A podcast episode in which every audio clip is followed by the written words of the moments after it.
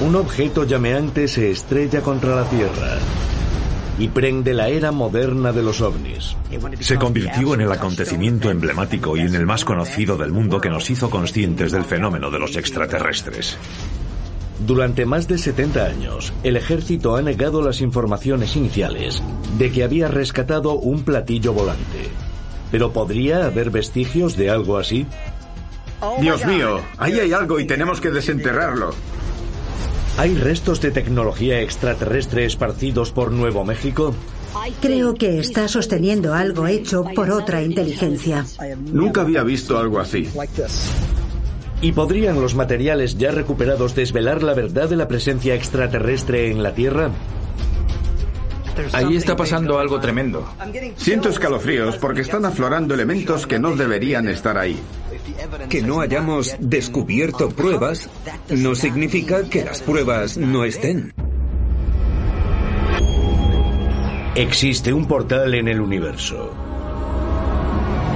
Y tras él, la promesa de la verdad. Exige que cuestionemos todo lo que se nos ha enseñado. Las pruebas están a nuestro alrededor.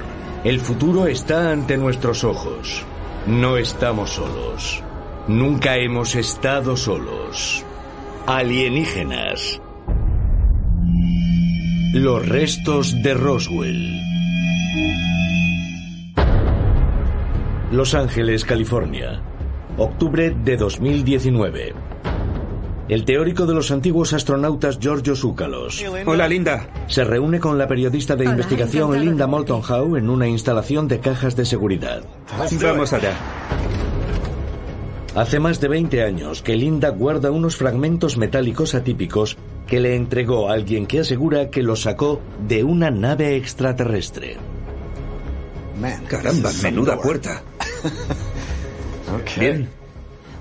Con los años me he hecho consciente de lo mucho que valen. Claro. Y más vale tenerlos en una caja de seguridad. Por supuesto.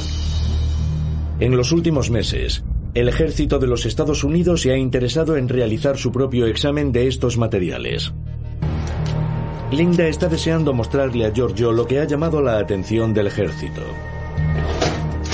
Aquí es donde se halla la magia del bismuto, Ahí. el magnesio y el zinc. Dentro de la caja mágica.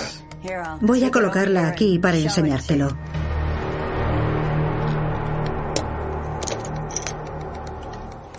Desde que lo recibí en 1996 y a lo largo de las investigaciones se ha convertido en algo muy valioso.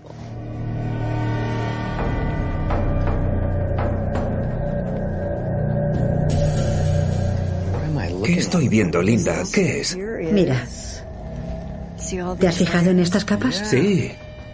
Cuando lo ves con un microscopio electrónico de barrido, observas que el negro que hay dentro es bismuto puro de 1 a 4 micras, que es el tamaño de medio glóbulo de sangre, y luego alterna como las capas de una tarta. Sí.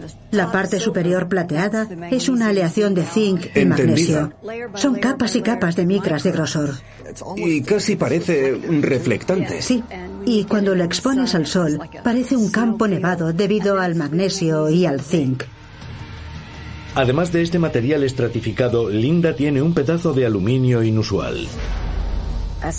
Según lo que me dijo un físico, esto es aluminio puro al 99,5%. Aluminio puro. Por lo que sé, no podemos producir aluminio al 99,5%. Es de una pureza increíble. ¿Dónde se encontraron presuntamente estas piezas?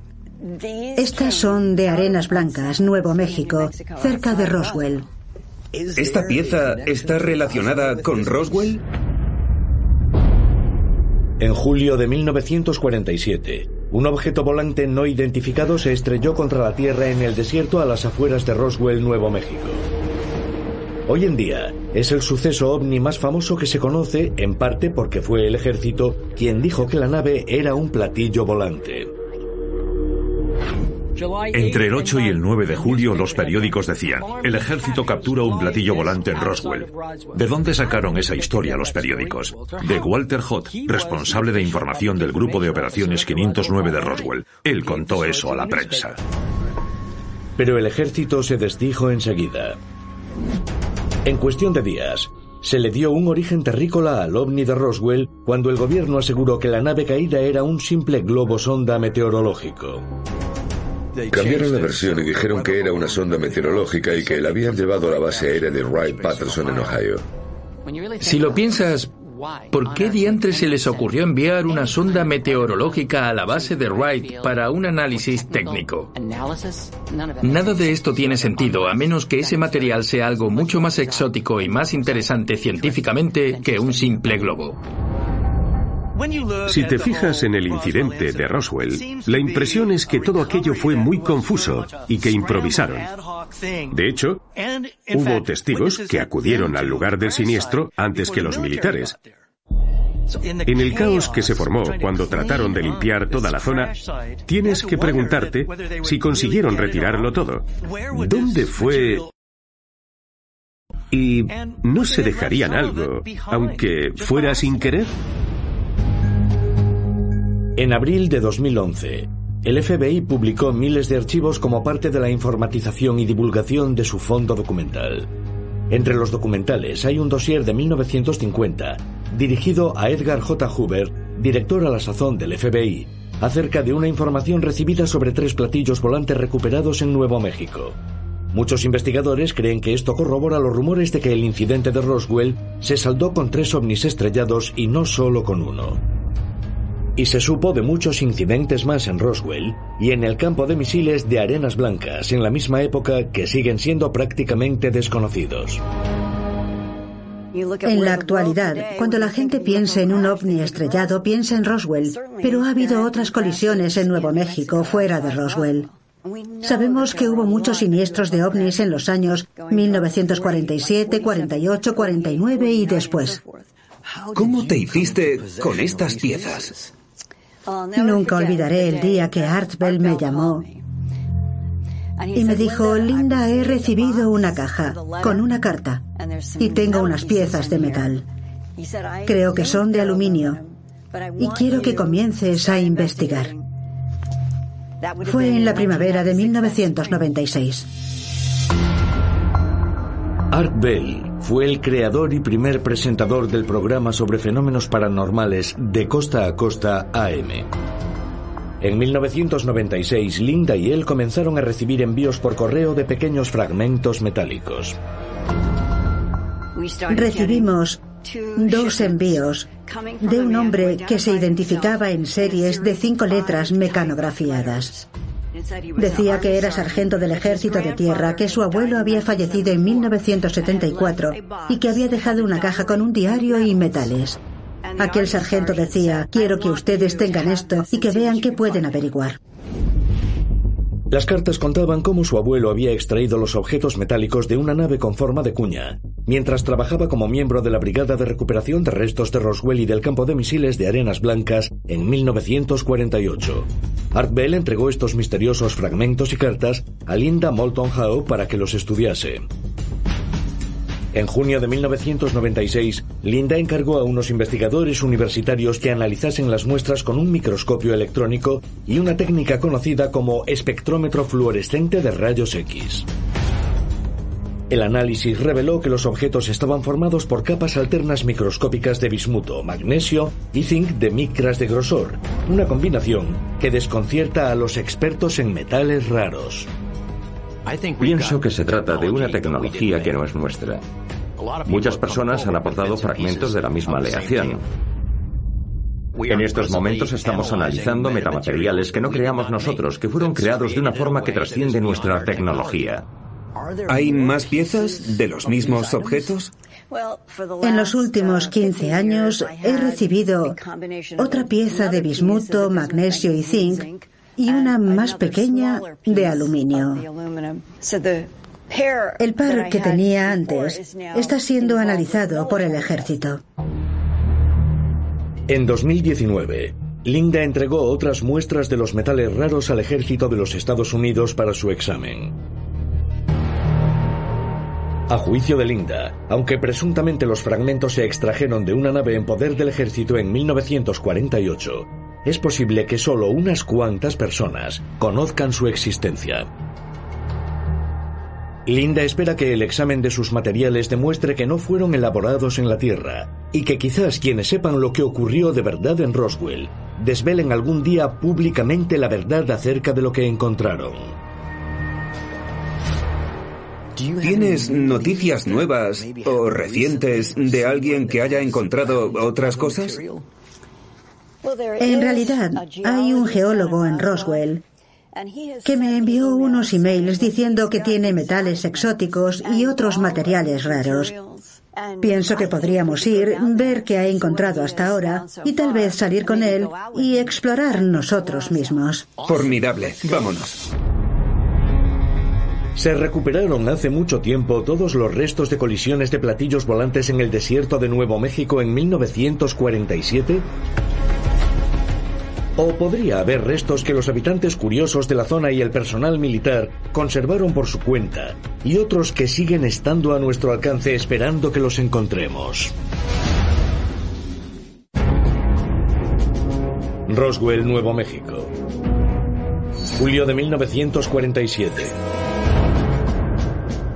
El comandante Jesse Marcel, jefe de inteligencia del aeródromo militar de Roswell, se traslada a Fort Worth, Texas, con los restos recuperados de la colisión de Roswell. El general de brigada Roger Ramey, jefe del octavo ejército del aire, y él tienen previsto presentar sus hallazgos a la prensa. Jesse Marcel voló a Fort Worth, sede del octavo ejército del aire, y está listo para contar al mundo entero el siniestro de un platillo volante en Roswell. Pero antes, Roger Ramey invita a Jesse Marcel a entrar un momento en la sala de mapas porque quería organizar unas cosas allí. Según la versión de Jesse Marcel y del fotógrafo, se habían llevado los restos auténticos aluminio del congelador. Exhíbela y di que lo que encontraste fue eso, no un platillo. Y eso fue lo que hicieron. Los periodistas se dieron la vuelta y regresaron a sus casas. Para los ufólogos, la prueba de que los restos de la colisión de Roswell fueron sustituidos por una sonda meteorológica está en la célebre fotografía. Y también en varias pistas acerca de lo que se ocultó a la población. Cuando el general Roger Ramey posó para las fotografías con Jesse Marcel después del incidente, se le ve con nitidez sosteniendo una lámina de papel. El general Ramey sostiene un documento en sus manos, el llamado Memo Ramey.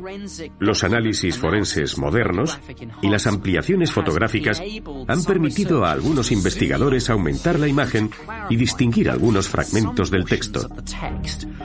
Lo que dice es asombroso. Algunas de las frases del memo son víctimas de la colisión y platillo que enviaremos. Está claro que si la versión oficial es cierta, esto es absurdo. Evidentemente hay algo más que una simple sonda meteorológica, y el memo podría haber sido una cortina de humo. A juicio de los estudiosos de Roswell, el memo indica una operación de tapadera y que el ovni y su tripulación extraterrestre fueron sacados de la base y ocultados a la población. Pero si eso es cierto, ¿podría haber indicios de la colisión tan pequeños que no repararon en ellos? La pregunta siempre ha sido la misma. ¿Dónde están las pruebas? ¿Dónde están las pruebas? Que no hayamos descubierto pruebas y que no las hayamos desenterrado no significa que las pruebas no estén. Centro de Nuevo México. 19 de octubre de 2019. La periodista de investigación Linda Moulton Howe ha invitado al teórico de los antiguos astronautas Giorgio Zúcalos a acompañarla a un viaje a un lugar del desierto justo fuera de Roswell, muy próximo al conocido como la zona de rozamientos. Según testigos oculares, uno de los tres ovnis vistos en el cielo en julio de 1947 se estrelló cerca de este lugar y después volvió a remontar el vuelo para descender saltando a ras de suelo como una piedra que roza el agua de un estanque antes de hundirse. Linda ha entrado en contacto con el geólogo Frank Kimbler, quien desea mostrarle los misteriosos fragmentos metálicos que encontró aquí y buscar más por la zona. Linda, esto es apasionante. Hace dos años que no vengo aquí y estoy deseando conocer a Frank. Me alegra que contemos con un geólogo que nos ayude porque Los geólogos observan el terreno y saben que si hay restos de una colisión los localizan por alguna depresión del terreno. Por lo que sé, él ha estudiado estas zonas meticulosamente. Ya. Giorgio y Linda llegan a la zona de rozamientos y se encuentran con Frank Klimber, un geólogo local y profesor de ciencias terrestres. Encantado, ¿cómo estás? Bien, ¿y tú? Encantado. Hola, Frank. Linda, por fin. Tú y yo llevamos muchos años persiguiendo artefactos de ovnis. Persiguiendo metales y buscando piezas, piezas sueltas. Sí. El profesor Kimbler ha pasado cerca de una década explorando zonas bajo la presunta trayectoria de la nave de Roswell con rayos infrarrojos y detectores de metales. Cuando un objeto se estrella, esparce varios tipos de objetos como pomos, dispositivos de control, plástico, cables y demás. Si se deshace, estas piezas quedarán sobre el terreno y son justamente las piezas que quiero encontrar. De hecho, he encontrado algunas. Desde 2011, el profesor Kimbler ha descubierto más de una docena de fragmentos de metal que ha examinado científicamente. Y el resultado es que son únicos. Queremos salir y ver dónde has encontrado esto. Frank, ¿Sí? ¿qué hay aquí dentro? Esto es pura magia. Son algunos metales que he encontrado aquí usando un detector de metales. Interesante. Son cosas muy interesantes. Todo está machacado y retorcido. Algo que cabe esperar en una colisión. Metal retorcido y aplastado. Cuando el profesor Kimbler nos mostró lo que había en su caja de piezas de metal, lo primero que me llamó la atención fue que eran fragmentos diminutos. ¿Podrían ser restos de un siniestro? Estas piezas son pequeñas y el gobierno las pasó por alto. No fueron capaces de Ya. encontrarlas. Y aquí está mi magia. Vamos a comparar. Caramba. Fíjate, parece un copito de nieve. Después de tantos años, todas las piezas están impecables. Este es el lado de magnesio y zinc. Son estratos de metal y es impresionante. Apuesto a que nunca has visto algo así. No, como geólogo he visto muchos, si no todos los materiales que pueda haber, pero nunca había visto algo así. El fragmento que Linda me enseñó es algo completamente asombroso. Nunca había visto algo así en toda mi vida. Y lo más interesante es que tiene estratos y franjas muy similares a las que se ven en las fotomicrografías que tomé de los materiales que he encontrado yo. Creo que Giorgio está sosteniendo algo hecho por otra inteligencia de algún lugar que no entendemos. Esto es realmente extraterrestre. ¿Es posible que Giorgio esté sosteniendo un fragmento auténtico de una nave extraterrestre? Y si es así, ¿podría haber artefactos aún más asombrosos en el desierto que rodea Roswell?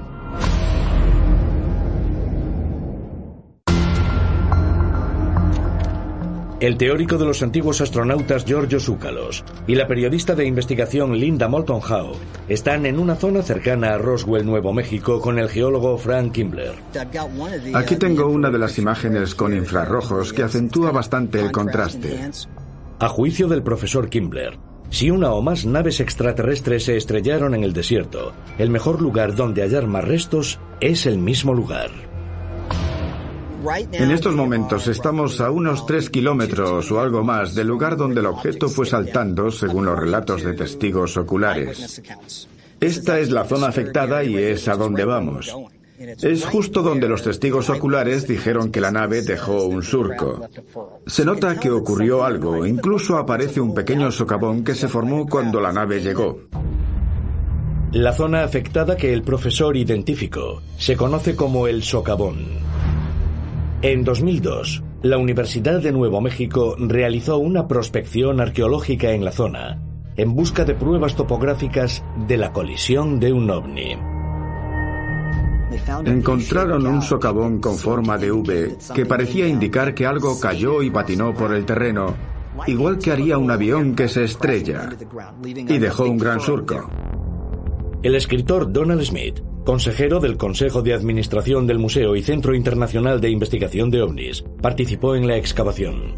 Acotamos la zona y sometimos distintos puntos a una prueba con sensores electromagnéticos para hallar posibles restos del siniestro. El objetivo era encontrar alguna parte de esas pruebas que nos faltan y que demostrarían de una vez por todas que aquello fue algo extraordinario. La prospección se hizo con innumerables muestras del terreno del socavón y de sus alrededores, pero desde entonces el acceso a esta zona rebosante de pruebas ha sido restringido por el Departamento de Ordenación Territorial. Hay 270 kilos de material guardados en unas cámaras del Museo Maxwell de la Universidad de Nuevo México que nadie ha revisado y hay que revisarlo. Las solicitudes de ufólogos para acceder a los contenidos de la prospección de 2000 han caído en oídos sordos. En las dos décadas desde entonces, el socavón con forma de V ha estado rellenándose de sedimentos, pero muchos creen que si pueden encontrarse más restos, lo más probable es que estén aquí. Tenemos que continuar y tenemos que salir para que podáis vivir la experiencia de encontrar algo. De acuerdo, vamos a explorar.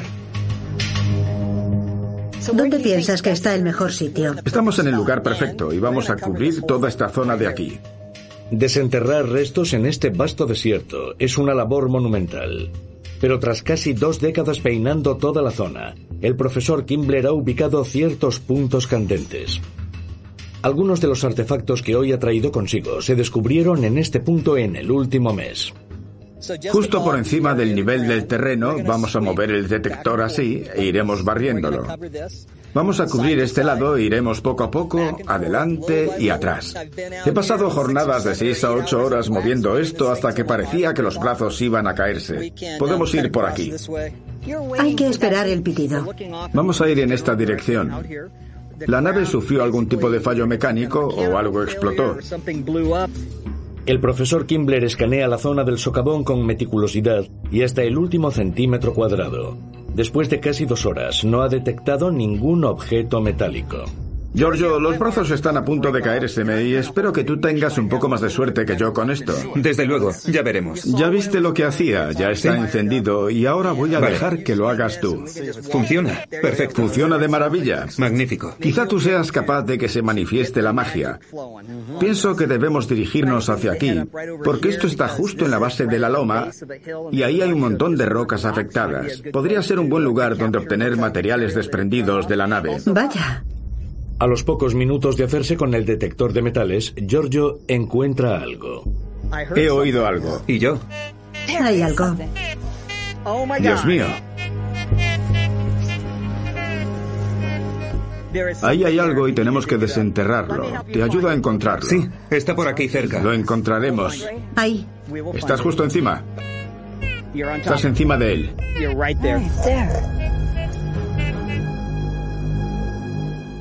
Veamos si está ahí. Lo tengo en la mano. Caramba. Ahora llega lo difícil. Es un fragmento de cable. Es verdad. Es un fragmento muy pequeño de Un cable. cable. Nos lo quedamos. Nos lo llevaremos y haremos que lo analicen porque quizás sea algo atípico. Vamos a investigarlo. Tenemos que llevarlo para que lo analicen. Giorgio entrega el detector de metales a Linda, quien continúa la búsqueda en el socavón. A pocos metros del lugar donde Giorgio detectó un fragmento de cable, el detector encuentra algo más. Veamos. Quítate el brazalete.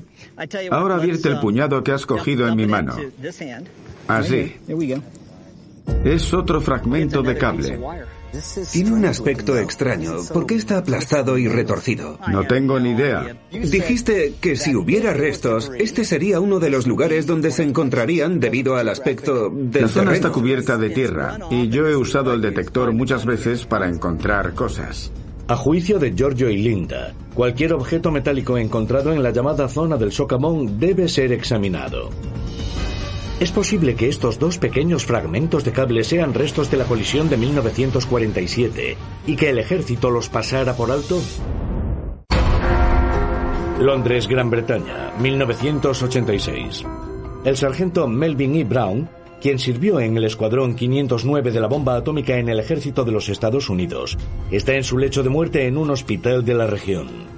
En sus últimas palabras, Brown revela a su familia un secreto que ha guardado durante casi 40 años.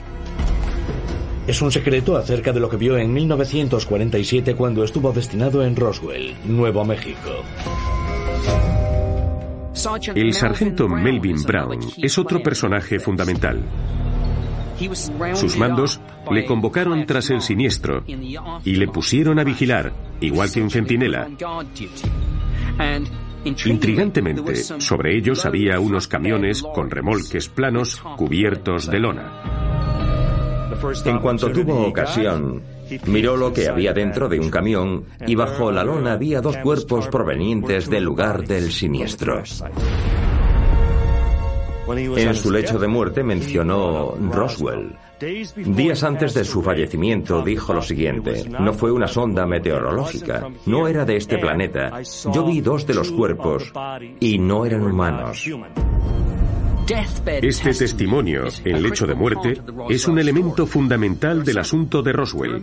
Pero hay más. Hay varios motivos por los que algunos testigos guardasen silencio tanto tiempo. Amenazas. Todo esto influye. Muchos ufólogos creen que, al igual que en estas confesiones en el lecho de muerte, solo es cuestión de tiempo que por fin afloren pruebas fehacientes de una nave extraterrestre siniestrada. Algunos sugieren incluso que esas pruebas ya se han descubierto. Albuquerque, Nuevo México. Es aquí, justo aquí. Después de encontrar cables cerca de la zona de rozamientos de Roswell, Giorgio Zúcalos y Linda Moulton House se han trasladado al laboratorio Z-Plate, donde se reúnen con su propietario, Aaron Velázquez. Hola. Encantado de conoceros por fin. Bienvenidos. Hola. El geólogo Frank Kimbler llegó antes con fragmentos metálicos que han recogido en los últimos ocho años en el lugar del siniestro de Roswell y sus cercanías. Hola, Frank. Encantado de volver a verte. Me alegro de veros. Gracias. ¿Listo para las pruebas? Desde luego, estoy listo. Esta es la parte emocionante. Magnífico. Los fragmentos del profesor Kimbler y los cables que encontraron en el desierto el día anterior serán sometidos a pruebas científicas para averiguar su composición. Vamos a usar esta máquina. Es un espectrómetro fluorescente de rayos X que identifica elementos. Los rayos X barrerán el objeto y veremos qué nos dicen. Así que es capaz de mostrarnos los elementos que contiene dentro de un margen de error. ¿Es así? Eso es, correcto. Bien, vamos allá. Aquí observamos un pico negro, esto es hierro. A ver qué más elementos identifica. A ver, selenio. No doy crédito. Has tenido la misma reacción que yo. ¿Qué hace el selenio ahí? Sé que el selenio se emplea en el sector electrónico para semiconductores. Continuemos y echemos un vistazo al segundo cable, por favor. Eso es Selenio. selenio. ¿Más? Sí, La composición del segundo fragmento de cable parece prácticamente idéntica a la del primero. ¿Podría la presencia de selenio, un semiconductor, indicar que formaron parte de un dispositivo electrónico? Este. vale. Frank también ha traído una serie de piezas metálicas que lleva años recogiendo en la misma zona y que aún no ha analizado. Parece que tiene hierro, pero me intriga este resultado. Cobre. ¿Cobre? Correspondencia absoluta. Ahora sabemos que tiene cobre. Y además esto de aquí. Señala más que probable circonio. Circonio. Caramba. Sí. Eso no es normal. Y aquí tenemos molibdeno. Así que no solo tenemos circonio, sino molibdeno. Giorgio, estos elementos suelen considerarse impurezas y no deberían estar ¿Qué ahí. quieres decir cuando dices que no deberían estar ahí? Porque es algo inusual en todas las aleaciones que he estudiado. Se usan en el sector de tecnología avanzada. También me parece extraño, el molibdeno se encuentra en el acero inoxidable, pero no en una aleación de cobre. Sí, estoy de acuerdo. Y el circonio se ha encontrado, en algunos casos, de análisis de objetos asociados a una colisión. Yo también lo he Circonio. encontrado.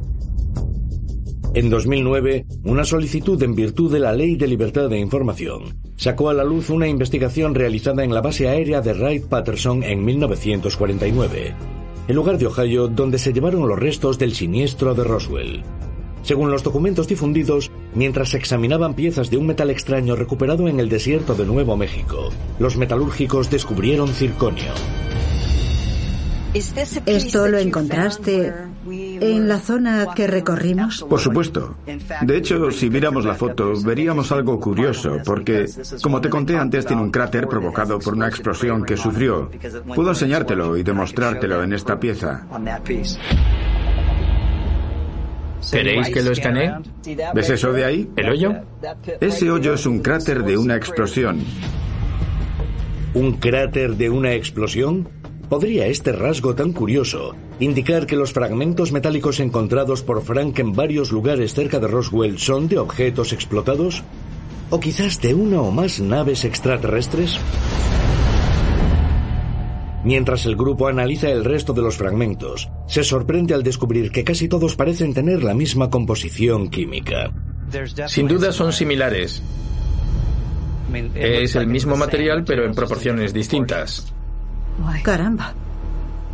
Podría ser la misma cosa. Creo que tenemos la prueba y solo tenemos que realizar más análisis. Estoy deseando ver qué descubrimos a continuación. La batería de pruebas realizadas por el ejército de los Estados Unidos a los fragmentos metálicos estratificados de Linda podrían tardar meses o incluso años. Mientras tanto, los materiales recogidos en la zona de rozamientos de Roswell se han enviado a otro laboratorio para seguir siendo analizados. Pero curiosamente, un elemento que ya fue detectado en los materiales del profesor Kimbler también se ha hallado en otro fragmento metálico que se sospecha que es un resto de un ovni, de un lugar a medio planeta de distancia. El incidente de Roswell es el suceso ovni más conocido de la historia. Pero se conocen numerosas colisiones de ovnis en todo el mundo, así como la recuperación de extraños restos metálicos. En 1991 los geólogos que buscaban yacimientos de oro en los montes Urales de Rusia realizaron un inesperado descubrimiento. A más de 10 metros de profundidad hallaron una colección de pequeñas espirales y muelles metálicos esparcidos. Los científicos rusos encontraron esas pequeñas nanopartículas, miles de ellas. Tuvieron que observarlas a través de microscopios. Y resultó que algunas de ellas medían dos diez milésimas y media de centímetro. Todas eran como espirales y trocitos de piezas de máquinas. Si te fijas en ellos, son exactamente iguales que las nanopartículas y objetos de máquinas que hacemos hoy en día. Lo que ves a través del microscopio de electrones te deja sin palabras, porque ves espirales. Y los científicos que investigaron llegaron a la firme conclusión de que eran objetos hechos artificialmente con tungsteno y molibdeno. Y eso resulta sumamente interesante porque es lo mismo que encontramos nosotros en Roswell. El molibdeno es el mismo material detectado en los fragmentos metálicos que Frank Kimbler encontró en el desierto próximo a Roswell. Es un elemento superresistente que suele emplearse en naves espaciales de la NASA. Estas espirales microscópicas estaban hechas de wolframio y molibdeno. La temperatura de fusión del wolframio supera los 3.300 grados y la del molibdeno está en torno a los 2.750 grados. El equivalente a la NASA de otro sistema estelar podría haber enviado una sonda a la Tierra que sufrió un fallo y se estrelló contra nuestro planeta. Nosotros la recuperamos y nos preguntamos de dónde habrá venido. Quizá algún día podamos crear nuestra nave de Roswell y enviar nuestra sonda al sistema más cercano. Los teóricos de los antiguos astronautas señalan que decenas de visitantes de los Urales han contado que vieron naves extrañas en forma de puro que cruzaban el cielo. ¿Podría esto ser el Roswell ruso? Las personas que viven en los montes Urales presencian fenómenos extraños en el cielo y sobre el mismo terreno, más a menudo que las que viven en otras partes de Rusia. Los montes Urales son un lugar muy interesante en la historia paranormal de Rusia. Lo he estudiado mucho porque en los montes Urales siempre se han producido unos avistamientos de ovnis asombrosos. Hay relatos de civilizaciones desaparecidas o que se sumieron bajo tierra. Es el llamado pueblo enano de los montes Urales. Si las nanopartículas encontradas en los Urales son restos de una nave alienígena siniestrada, entonces apuntan a otra posibilidad intrigante, porque en virtud de la profundidad a la que las encontraron, podrían haber sido depositadas allí hace miles de años. Se piensa que esas cosas deben de tener más de 50.000 años. Así que no será un campo de restos de una nave extraterrestre siniestrada en los montes Urales. Entonces podría haber lugares así por todo el mundo con restos de hace miles de años a otros de nuestra época. Abundan los rumores de que hay instalaciones en todo el mundo que guardan los restos de naves extraterrestres estrelladas. Por ejemplo, en las remotas colinas de China, en Pine Gap, Australia, y en Radlow Manor, Gran Bretaña. ¿Quién sabe si a lo largo de la historia del planeta Tierra habrá habido más naves siniestradas como las de Roswell? Es posible que Roswell sea solo uno de los numerosos lugares del planeta Tierra donde pueden encontrarse restos de naves extraterrestres siniestradas. Quizá pruebas ulteriores que se realicen a los fragmentos metálicos desenterrados cerca de Roswell revelen pruebas incontestables de visitas alienígenas.